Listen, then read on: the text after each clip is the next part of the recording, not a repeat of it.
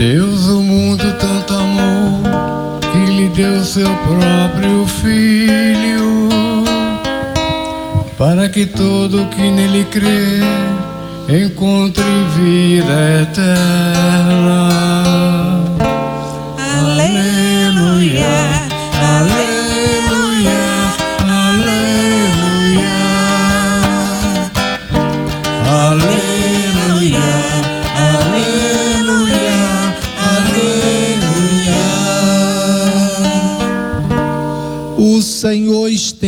Esteja convosco. Ele está no meio de nós. Proclamação do Evangelho de Jesus Cristo, segundo São Lucas. Glória a vós, Senhor. Naquele tempo, quando acabou de falar ao povo que o, que o escutava, Jesus entrou em Cafarnaum. Havia lá um oficial romano que tinha um empregado a quem estimava muito e que estava doente à beira da morte. O oficial ouviu falar de Jesus enviou alguns anciãos dos judeus para pedirem que Jesus viesse salvar seu empregado. Chegando onde Jesus estava, pediram-lhe com insistência: O oficial merece que lhe faça este favor, porque ele estima o nosso povo. Ele até nos construiu uma sinagoga. Então Jesus pôs-se a caminho com eles. O oficial, porém, quando já estava perto da sua casa, o oficial mandou alguns amigos dizerem a Jesus: Senhor, não te incomodes, pois não sou digno de que entres em minha casa, nem mesmo me achei digno de ir pessoalmente ao teu encontro, ordena com a tua palavra e meu empregado ficará curado. Eu também estou debaixo de autoridade, mas tenho soldados que obedecem às minhas ordens. Se ordeno a um, vai, ele vai, a outro, vem, ele vem. E ao meu empregado fazer isto, e ele o faz. Ouvindo isso, admirado, virou-se para a multidão que o seguia e disse: Eu vos declaro que nem mesmo em Israel encontrei tamanha fé. Os mensageiros voltaram para a casa do oficial, encontraram o empregado em perfeita saúde. Palavra da salvação. Glória a vós, Senhor. Queridos irmãos, queridas irmãs, estamos celebrando hoje, essa segunda-feira, da quarta semana do tempo comum. A liturgia hoje nos apresenta como primeira leitura um trecho da primeira carta de São Paulo a Timóteo, no seu capítulo 2, versículos de 1 a 8.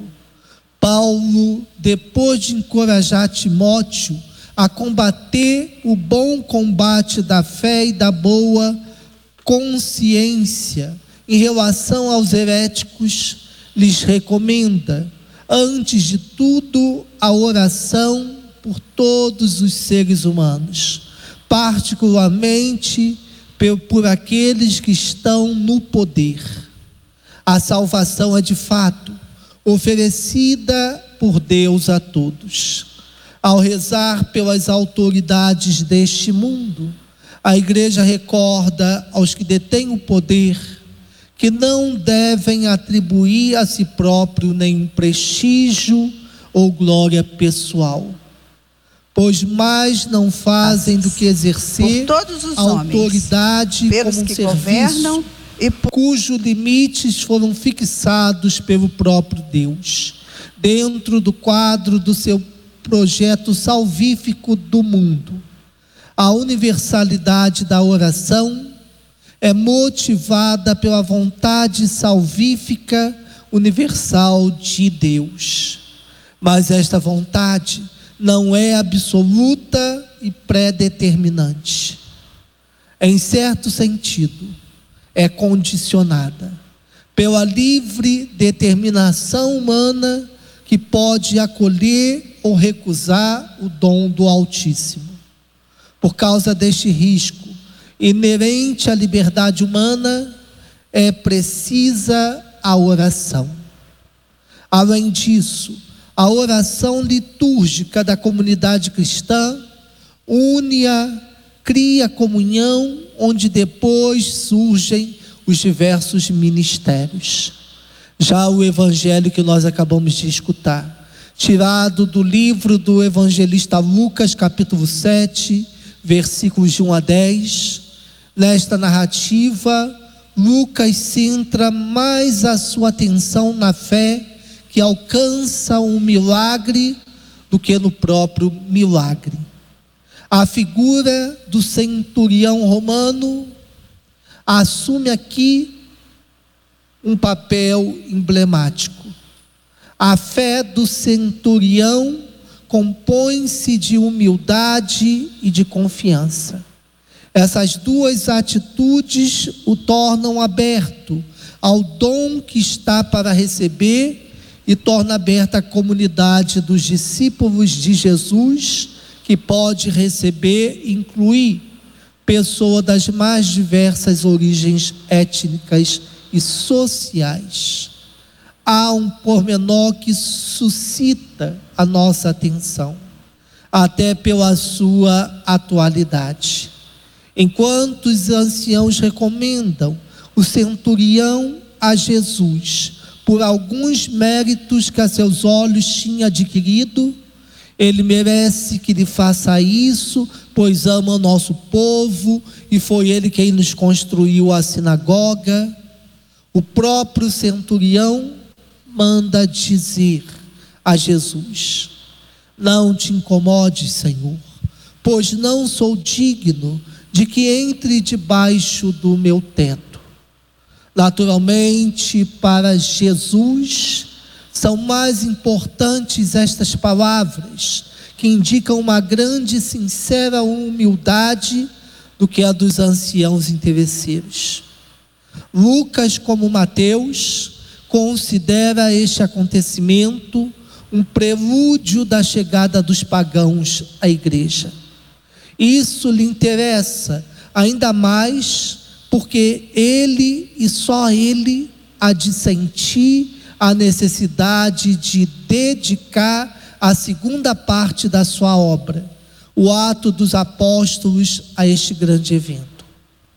Vislumbra-se a dimensão universal da salvação trazida por Jesus.